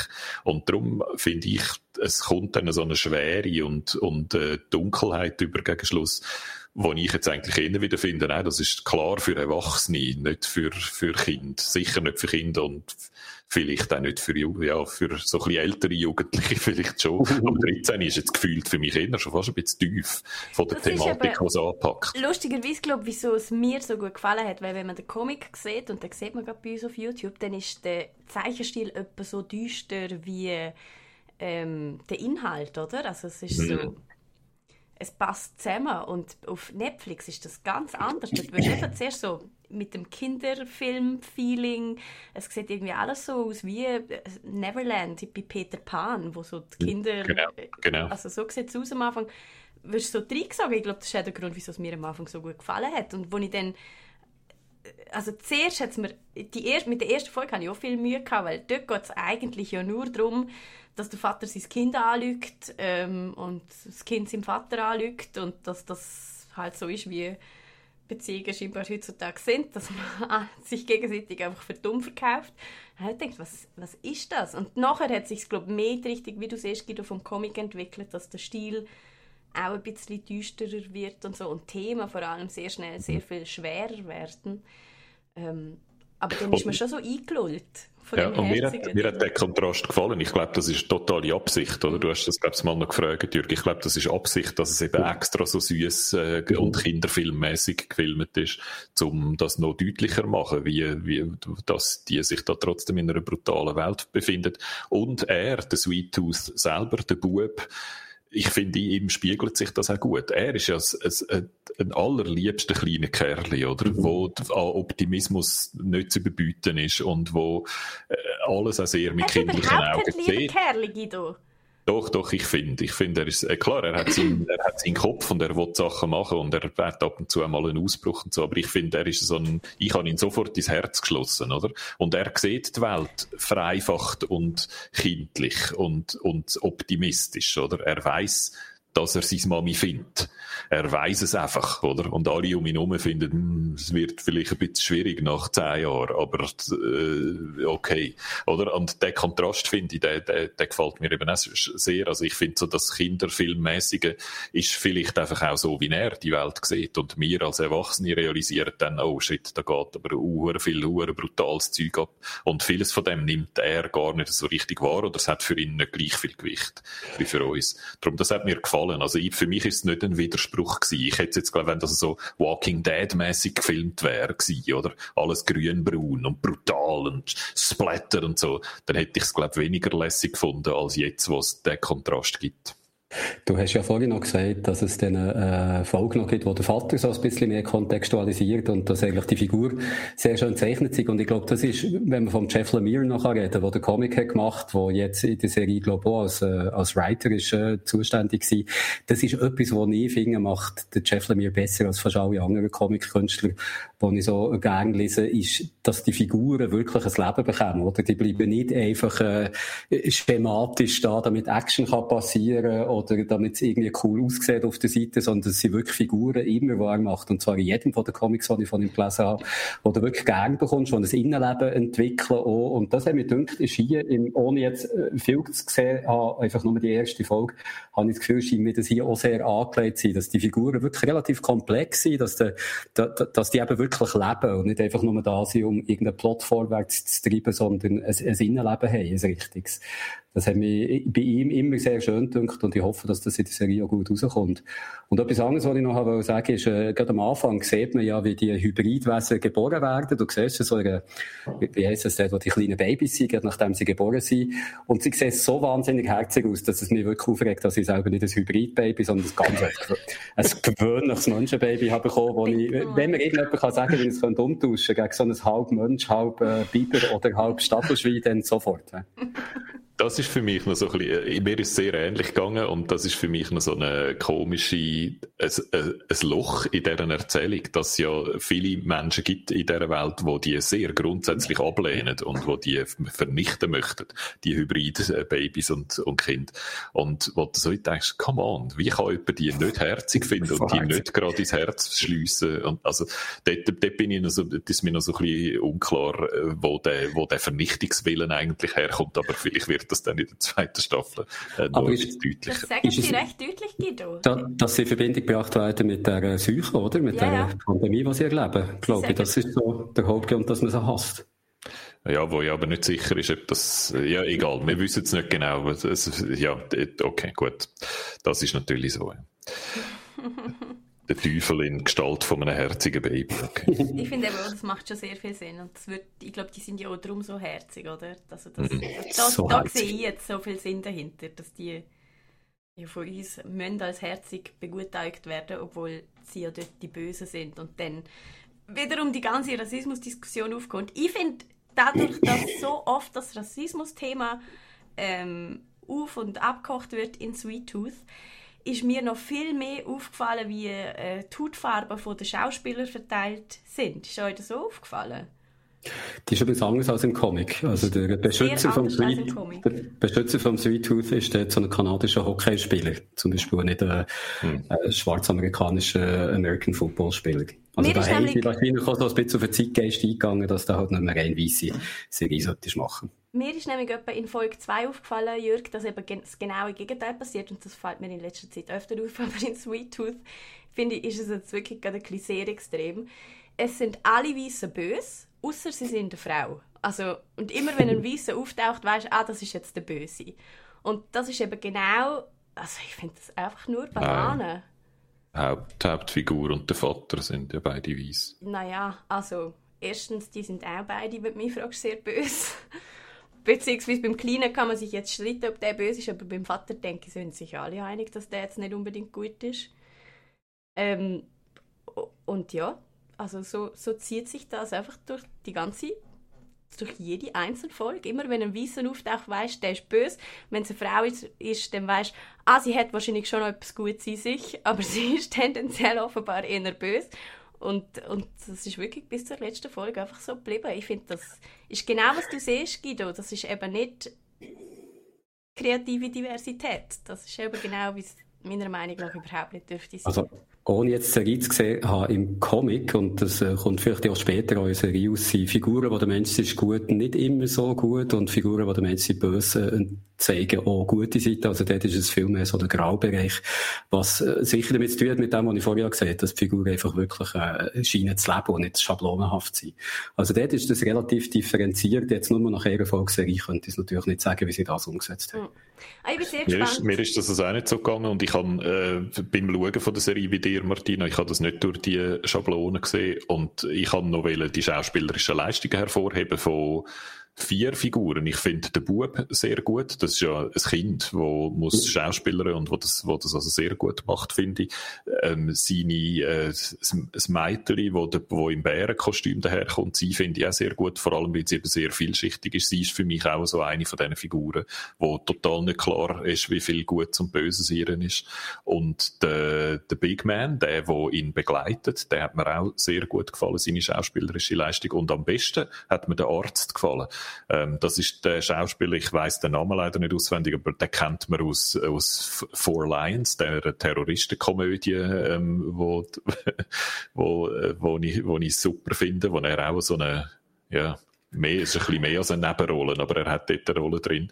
Und Adil er, Akhtar heißt er. Adil Akhtar, ein Brit, würde ich jetzt mal sagen, oder ein britischer Schauspieler. Und er ist, ihn finde ja. ich super. Und seine, seine Figur, oder so, das, äh, das Vielschichtige, oder? Zwischen gut und böse. Seine Figur ist eine grossartige Figur und er erfüllt das, das Drama, was sich ihm, ihm abspielt, abspielen muss, unter den Voraussetzungen, die er versucht zu überleben. Das sieht man in seinem Gesicht. Also er, er macht seinen Job extrem gut, finde ich. Sweet Tooth. Also ich glaube, in einem Punkt sind wir uns alle einig, wir können es sowohl als Comics, sowohl als Comic als auch als Netflix-Serie empfehlen, oder? Von mir aus klar, ja, finde ich, find ich unbedingt super gesehen. Und von mir aus kann ich dir gerade den Comic-Tipp der Woche überschwenken, wenn wir schon von Empfehlen reden. Und der wäre diesmal nicht das Comic an sich, sondern der Jeff Lemire als Comic-Künstler, also der Mann, der Sweet Tooth erschaffen hat. Er ist schon so eine Art Auteur quasi. Also im Comic hast du es ja häufig so, dass jemand Geschichten schreibt und dann suchst du jemanden, der das zeichnet und jemanden, der die Farben macht und jemanden, der die Buchstaben noch schreibt. Und das ist immer so ein bisschen das Teamwork, vor allem bei den grossen Verlagen, bei Marvel oder DC, da ist eigentlich die ganz, ganz grosse Ausnahme, dass einer alle Fäden in den Hängen hat. Und der Jeff Lemire ist wirklich so ein Autor, wo, wo die Sachen zum Teil also wirklich nicht nur selber Geschichte macht, sondern auch selber zeichnet und alles andere erledigt. Äh, bei Sweet Tooth ist das so gewesen, hat er gezeichnet, wenn er für grosse Verlage arbeitet, wie eben DC oder äh, Marvel, dann ist natürlich ein Team-Effort, aber er hat einige Sachen, wo du wirklich so ganz klar seine Handschrift erkennst und ich habe nichts bis jetzt von Jeff Lemire gelesen, was mir nicht gefallen hat. Äh, es gibt frühe Arbeiten von im Essex County zum Beispiel, wo sehr so fast autobiografisch ist und nicht irgendwie äh, im, im Superheldenbereich oder einem Science-Fiction- oder Genrebereich überhaupt angesiedelt ist. Das ist eher so persönliches Drama, aber liest sich wirklich wahnsinnig schön. Dann eben Sweet Tooth, wo er wahrscheinlich bekannt hat gemacht, so wirklich bekannt hat gemacht. Und seitdem hat er x Projekte am Laufen. Also wirklich grosse Sachen zum Teil, zum Teil macht er hier mal so ein bisschen Animal Man für Marvel oder sonst so irgendetwas, aber er hat auch immer wieder grosse Serien am Laufen und momentan würde ich empfehlen, wenn man gern so äh, geht wahrscheinlich so in Richtung Stephen King-artige Horrorgeschichten mit einem äh, äh, übernatürlichen Hintergrund. Dann war Gideon Falls eine Serie, die man unbedingt mal so reinlesen Die kommt bei Image Comics raus. Hat äh, im Moment gerade so der erste, nein, der, der erste ganz grosse Story-Arc, was verschiedene kleinere gibt, ist abgeschlossen. Es ist noch nicht ganz sicher, wenn und wie das, das weitergeht. Also wäre jetzt sicher ein guter Zeitpunkt einsteigen in, in Gideon Falls, wo eben so eine, eine unheimliche Geschichte von, ähm, es ist sehr schwierig zu erklären, aber schlussendlich geht es um verschiedene Realitäten und Leute, die von ihrer Realität in eine andere gehen und wie das alles zusammenhängt. Das absolute Tipp. Äh, andere wäre äh, die ganze äh, Black Hammer Saga, die er macht für, ist echt das Dark Horse, da bin ich jetzt gar nicht mehr sicher, für, für äh, Dark Horse Comic, genau. Das ist eigentlich so eine ganze Welt aus, äh, aus neuen Superhelden, die er dort arbeitet. Und wenn ich Superhelden sage, dann ist es nicht so der klassische Superheld, wo du denkst, sondern es sind mehr so Figuren, die darüber reden, was eigentlich Superhelden sind, aber auch was es bedeutet, so ein Leben zu leben. Also etwas, was wo man in letzter Zeit ja immer wieder gerne liest. Und dort hat er eigentlich wirklich ein neues Universum erschaffen, Black Hammer, mit ganz vielen verschiedenen Figuren, die zum Teil auch ihre Spin-off-Serien haben bekommen. Ein absoluter Tipp auch. Und für Science-Fiction-Fans Wäre noch ein letzter Tipp vom Jeff Lemire. Und wie gesagt, das ist eigentlich alles gut von ihm. Man kann fast nicht falsch liegen. Aber Ascender und Descender. Äh, Descender ist die erste Serie gewesen. Da geht so, das spielt weit, weit, weit in der Zukunft, wo die Menschheit angegriffen wird von riesigen Robotern. Und man nicht weiss, woher das die kommen. Und das so im Verlauf der Serie herausstellt, dass das, äh, eigentlich die Menschen, die jetzt angegriffen werden, mehr damit zu tun haben mit diesen Robotern, als man am Anfang würde denken. Und es eigentlich auch so ein bisschen darum geht, wo kommt die Menschheit eigentlich her her. Also ganz, ganz eine tolle Serie und die geht dann über in Ascender. Also Descender ist Science-Fiction-Serie und Ascender spielt im gleichen Universum, ist aber mehr eine Fantasy-Serie. Also statt Hochtechnologie besteht mehr in einer Welt, wo es Magie gibt, wo, wie wir wissen, Technologie, hochentwickelte von Magie ja nicht zu unterscheiden ist mehr. Also es ist schon im gleichen Universum, aber es ist so, der, der Ton ist ein bisschen anders und ist, ist absolut zu empfehlen. Ascender, Descender, der Black Hammer Geschichte und äh, Gideon Falls wäre so ein Einstieg ins, ins Universum von Jeff Lemire, wo wie gesagt riesig ist. Also der Mann ist hyperproduktiv und ich glaube, Sweet Tooth ist nicht die einzige Verfilmung, die von ihm ansteht. Ich glaube, Ascender soll auch verfilmt werden. AD After Death ist in Planung von ihm und noch andere Comics. Also von Jeff Lemire werden wahrscheinlich auch noch hier noch mehr hören. Ich habe bei Descender gerade noch schnell nachgeschaut und das die, äh, die Martina und mich äh, gute Nachrichten. Die Filmrechte sind bei Sony und und die Fernsehrechte sind bei NBC Universal, also da sind sie offenbar am Produzieren, ja. entweder ein Film oder eine Fernsehserie oder beides. Space Opera beschreibt die Wikipedia und da finde ich schon mal gut. das ist sicher nicht falsch. Ja, und dann haben wir eigentlich nur noch etwas. Ich würde sagen, das bringen wir noch rein, oder? so viel Zeit muss sein. Es war das uh. grosse Season-Finale von der zweiten Staffel von Mythic Quest. Und ihr zwei sind ja grosse Fans. Das, das, Nur so? Ich glaube es nicht so zugelassen, wenn wir das letzte Mal über Mythic Quest geredet haben. Oh wir, schauen, wir haben es einfach beide geschaut, genau. Und haben es eigentlich auch noch gern geschaut. Die erste Staffel hast du, Jürg, lieber gehabt als ich. Ich bin dort schon sehr skeptisch ja. gewesen. Und wir haben in der Vorbereitung auf heute haben wir nur gesagt, wir müssen darüber reden und mhm. haben sonst noch nichts gesagt. Darum bin ich jetzt extrem gespannt. Wie ist dir die zweite Staffel eingefahren? Ich fange mal mit einer anderen Apple TV-Serie an. Es kommt ja bei Apple TV Mythic Quest und die andere Serie, die ich zum Vergleich heute herziehe, ist Ted Lasso mit dem äh, beliebter Fußballtrainer Ted Lasso, wo alle Leute einfach nur lieb sind und nur empathisch sind und alle glücklich sind und trotzdem ist es wahnsinnig lustig. Und Mythic Quest ist für mich jetzt die zweite Season, so ein Anti-Ted Lasso gewesen. Ist ja auch eine Workplace-Comedy. Statt im äh, Ding Fußballtrainer-Milieu spielt es bei den Game-Entwicklern und alle Figuren sind unsympathisch. Ich weiß nicht, wen ich so gern habe in dieser Serie. Es sind alles entweder Narzissten oder Arschlöcher oder Arschlöcher, die Narzissten sind oder Psychopathen oder äh, äh, Beta-Kacks oder sonst so irgendetwas. Es gibt niemanden, den ich irgendwie gerne würde sehen. Ich habe jetzt trotzdem geschaut, das ist immer mal wieder lustig, aber das ist das eine. Ich, ich, ich habe keine Figur, die ich mich irgendwie noch im geringsten identifizieren kann. Und das andere ist auch, sie ist wahnsinnig komisch aufgebaut gewesen, die Serie. Sie haben, was sind es, acht oder zehn Folgen? Ich weiß es gar nicht mehr. Neun Folgen. Auch komisch, aber neun. Komisch bin ich aber genau richtig gelegen. Acht oder zehn, dann liegt neun in der Mitte. Und was sie gemacht haben, ist eigentlich, sie haben, jetzt muss ich schnell rückwärts rechnen, sie haben Sie haben sechs normale Folgen gebracht, dann haben sie plötzlich zwei Folgen, die sich so der Backstory von einem Charakter haben gewidmet gebracht und dann noch die letzte Folge. Also auch vom, vom Timing her, wie du das machst, normalerweise läuft es doch auf ein grosses Finale zu und die Folge vor dem grossen Finale bringt nochmal so alle Figuren in Stellung, damit sie dann alles abführen Und hier, kurz bevor das Finale kommt, gehst du mal ganz, ganz an einem anderen Ort her und, äh, und zeigst so die Backstory von einer Figur. Das sind übrigens so die beiden Folgen, die mir eigentlich fast am besten haben gefallen von der ganzen Serie. Aber es hat mich sehr verwirrt, dass man das so aufbaut. Ich irgendwie bin total überrascht gewesen, dass dann schon das Finale ist gekommen. Ich habe immer mal wieder müssen lachen, aber ich habe mich auch immer wieder äh, so sehr ausgeschlossen gefühlt, weil ich einfach alles Arschlöcher gefunden ich würde es wieder extremer formulieren. Es ist ein absolutes Trainwreck, die zweite Staffel. Ich bin bin unheimlich enttäuscht von dem und muss jetzt mal hören, was auf der Wikipedia ist zusammengefasst, was äh, Rotten Tomato schreibt. Smartly written, sharply performed, sentimental without losing its sense of humor, stellar second season, one of TV's best workplace comedies. Und mit nichts von dem bin ich einverstanden. Alles ist, alles, alles ist falsch. Es ist katastrophal geschrieben. Es ist so ein hure Puff. Die Serie hat null Ahnung, was was sie eigentlich sein mhm. will.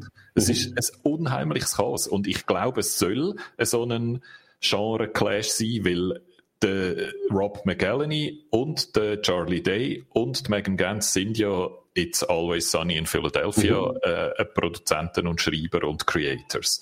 Und dort, das ist eine Workplace-Comedy, wo alle Leute, wo wir sehen, Arschlöcher sind. Das ist dort genau das Schema, oder? Aber so flawed Arschlöcher. Also alle hast du irgendwie nicht trotzdem gern, weil sie sind so schlecht in dem, was sie machen. Sie bringen so nichts stangen, dass du ihnen das Arschloch sie total verzeihst. Und, und hier ist und, es nicht so.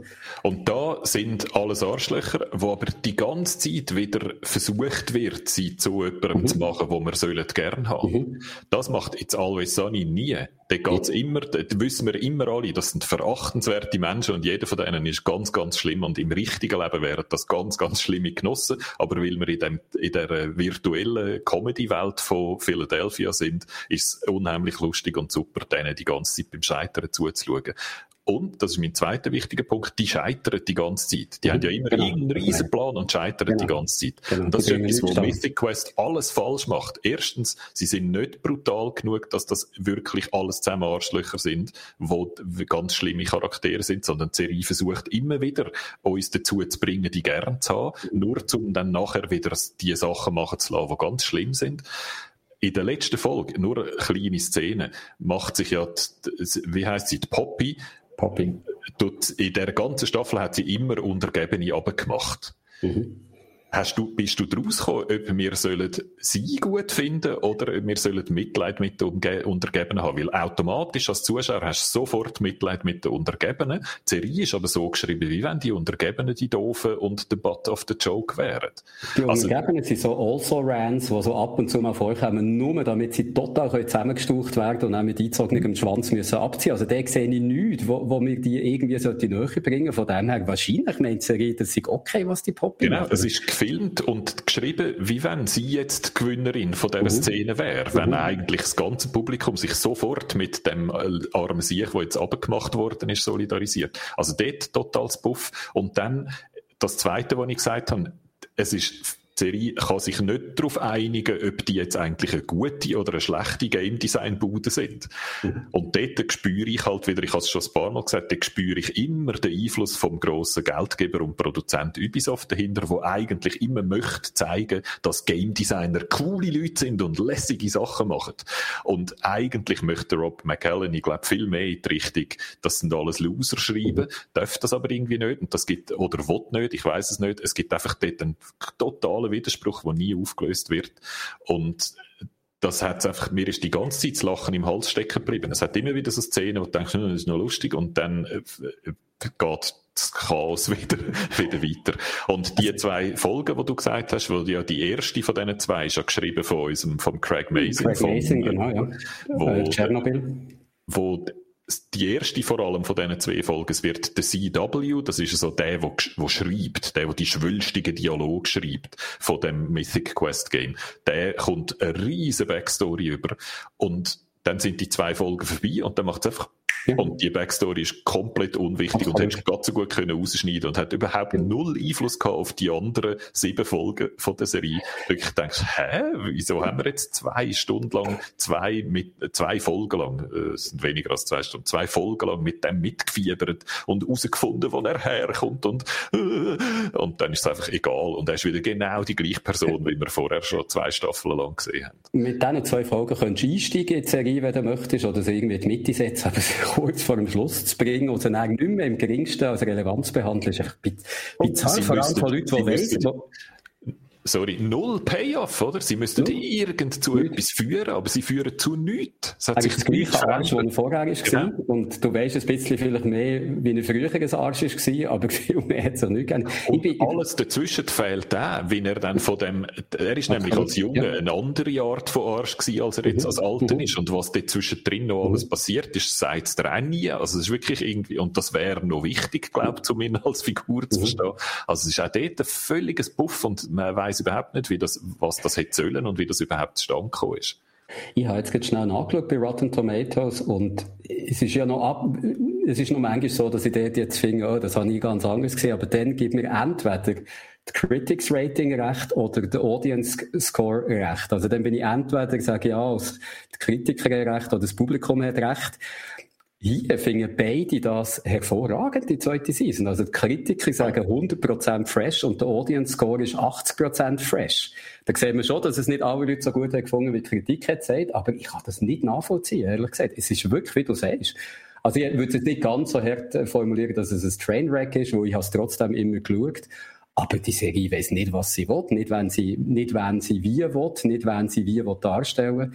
Und das von Leuten, die eigentlich um einiges besser sollten wissen. Also ich komme nicht ganz draus sind alle, die beteiligt sind an dem, sind spitze Leute. Das kann mhm. nicht an den Leuten gelegen haben. Das ist, irgendetwas ist ganz komisch, da, ganz komisch gelaufen da. Ich weiß nicht, was es war. Und ich bin jetzt aus. Es ist noch nicht klar, ob es eine dritte Staffel soll geben, so viel ich weiß. Also ich habe nichts gefunden, wo gesagt hat, dass es eine bestellt. Und es hört auch auf eine Art und Weise auf, wo jetzt nicht unbedingt noch eine dritte Staffel bräuchte. Mhm. Aber wenn jetzt noch mal eine kommt, habe ich die Schnauze voll. Ich will das nicht, ich will das mir nicht noch mal äh, eine Staffel lang. Und äh, was ich noch als kleinen Abschluss sagen, was ich für, was ja auch so ein bisschen soll geben, ist Einblick in, wie werden eigentlich Games gemacht. Für ein, ich glaube, für ein Publikum, das das nicht weiss. Und dort erzählt es einfach die ganze Zeit Bullshit, oder? Dort wird die ganze Zeit die Art und Weise, wie die ein Game machen, die würden, die, die Leute mit dieser Firma würden nie im Leben irgendein Game machen, wo irgendjemand für spielen Und die wären instantly all zusammen arbeitslos. Und äh, das passt mir eben auch nicht, oder? Ich finde, gute Workplace Comedy, tut natürlich übertreiben und tut natürlich mit Klischees spielen und so, aber die sollte für mich eigentlich immer noch Leute zeigen, die könnten tatsächlich an dem Ort arbeiten, wo sie dargestellt werden. Und das ist da überhaupt nicht so. Das ist einfach völlig lächerlich, was die zeigen. Und das hat mich eben auch gestört. Und äh, was mich besonders verwundert, oder beziehungsweise was ich eben auch wieder vermute, dass dort die Hand von Ubisoft dahinter war und man das ein bisschen versucht hat, äh, überschön darzustellen. Das macht mir weniger aus, wenn die Serie schon funktioniert. Also ich habe jetzt das Gefühl, dass äh, die Leute von Dunder Mifflin bei The Office wahrscheinlich auch nicht eine Firma hätten können führen, aber dort ist einfach jetzt schon alles gestorben. Oder um den früheren Seasons, dass wir über das Jahr hinwegschauen. Aber du hast schon recht. Also, wenn du eine realistische Darstellung schauen wie das Games gemacht werden, habe ich auch nicht das Gefühl, dass... Äh, ich ich weiss natürlich, dass es nicht ein Doku ist, oder? Aber weißt, bei Dunder Mifflin habe ich das Gefühl, die Leute, die dort sitzen im Büro und das, was sie konkret machen, sind Sachen, die tatsächlich jemand mhm. macht in, in ja. einer Papierfirma, oder? Ja. Und da Aber sehe ich die ganze Zeit Leute, die an einem Ort sitzen und sagen, sie machen etwas, wo ich weiss, die Person gibt es mhm. nicht. Eine mhm. Gamefirma, gibt es die Person, die das macht. Und das finde ich, das, das hat mich dann einfach auch wieder sehr daraus rausgerissen und das hat mich dann wieder ein bisschen dazu gebracht, das Gefühl überzukommen, da macht sich jemand über etwas lustig, wo er eigentlich nicht so viel davon weiß und dann hängt es mir auch ab. Also ja, ich bin wirklich erstaunt, wie gut dass das wegkommt, weil ich bin auch nicht begeistert gewesen. Wahrscheinlich ein bisschen, nein, begeistert ist falsch, ich habe wahrscheinlich noch ein bisschen lieber geschaut als du, aber bin mir auch sehr am überlegen, ob ich eine dritte Season noch wieder schaue. Der Urs sagt gerade Silicon Valley Sound tönt besser und ich glaube, den Vergleich habe ich mal bei der ersten Staffel gemacht, dass das hätte, wie soll es Silicon Valley von der Game-Industrie werden und das ist es sowas von nicht. Silicon Valley ist so viel besser äh, als das im Beobachten von einer Industrie, oder? Und das macht Mythic Quest überhaupt nicht. Hm. Also ihr seid doch nicht so begeistert, he? Ich denke, wir schon zum etwa gefühlt fünfte Mal über die Serie reden, muss sie gut sein. Aber ich hoffe, es ist in dem Fall so mit das letzte Mal. Mythic Quest, es ist eine eine Warnung für euch draußen, falls ihr es noch nicht gesehen habt. Ich glaube, ihr könnt es euch sparen, spätestens nach dem ja. ähm, Rant von Guido und Jürg, der doch sehr aus dem gleichen Horn tönt. weißt, wir reden darüber, weil ich, es gibt, ich finde, es gibt fast keine Serie, die so genau auf ein Geeksofa passt wie die, mhm. oder? Es ist eine Serie, es ist eine Comedy, es geht um Game-Industrie, also mehr Maßschneidern kann man etwas eigentlich nicht. Darum habe ich das Gefühl, haben wir immer wieder darüber geredet und darum habe ich es jetzt auch zwei Staffeln lang geschaut, weil ich immer wieder gehofft habe, dass es vielleicht noch besser wird. Aber die Hoffnung ist jetzt vorbei und darum deine Hoffnung, dass mindestens ich jetzt nicht mehr darüber rede, die wird, glaube ich, erfüllt. okay. Ähm, wir haben nächste Woche wieder einen Haufen vor. Wir spielen Griftlands. Das ist ein Early Access Titel, der ähnlich wie Mythic Quest sehr gut wegkommt im Internet. auch, von, äh, auch von Kanadier wie, wie Sweet Tooth. Ah, okay. Ich habe schon angefangen zu spielen und ähm, hey, es ist crazy. Ich muss sagen, ich bin noch nicht so hooked, wie ich eigentlich gedacht hätte, dass es wäre. Es ist so ein Deckbuilding Roguelike Game, wo eigentlich tönt, als müsste es äh, fast ein bisschen wie für mich gemacht sein. Es soll Slay the Spire sein, in noch besser. Und Slay the Spire hat mir eigentlich schon gut gefallen. Vielleicht liegt es daran, dass man so viel muss lesen Jürg. Wahrscheinlich. es ist wirklich bis jetzt hauptsächlich ein Comic zum Lesen gewesen. Es ist sehr lustig. Es ist so ein bisschen wie in Biomutant. Alle reden so Alien Gibberish. Und dazu mhm. kommt ein Sprechblase am nächsten, wo ich mit die ganze Zeit am Durchlesen bin. Und die ganze Zeit das Gefühl, es könnte noch wichtig sein, was die da reden, aber bis jetzt ist es irgendwie nur bla bla gewesen. Darum habe ich noch ein bisschen Mühe. Aber ich glaube, da komme ich schon noch rein. Ähm, ansonsten eben, es, es äh, kommt auf jeden Fall im Internet sehr, sehr gut weg. Und ist ein großer Name, oder? Also ein großer Name im, im Indie-Bereich. Clay heißen die, die sind aus, äh, äh, aus Vancouver und die haben Don't Starve gemacht, die haben Invisible Ink gemacht, die haben Oxygen Not Included gemacht. Das sind alles äh, Games, die mit Preisen überhäuft worden sind und so Indie-Darlings. Von dem her ist Griftland, äh, äh, muss da noch in grosse, in grosse Schuhe stehen. Mhm.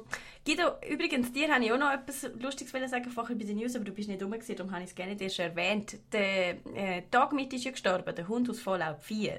Mhm. Und der Besitzer von dem heißt Joel Burgess, Burgess oder so.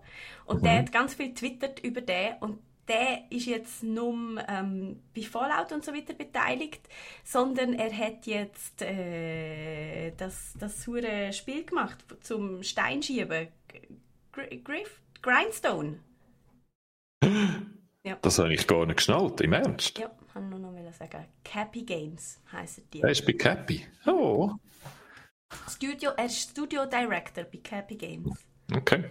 Ein Mann, der jetzt äh, sehr traurig ist, weil er keinen Hund mehr hat. Und wir sind alle mit ihm traurig. So, so viel zum Geeksofa von dieser Woche. 223 steht da und hat der Chat am Anfang mal gesehen. Ich habe gemeint, wir sind schon beim 24. Ja, ja, das ist falsch. falsch nummeriert. 23, ja.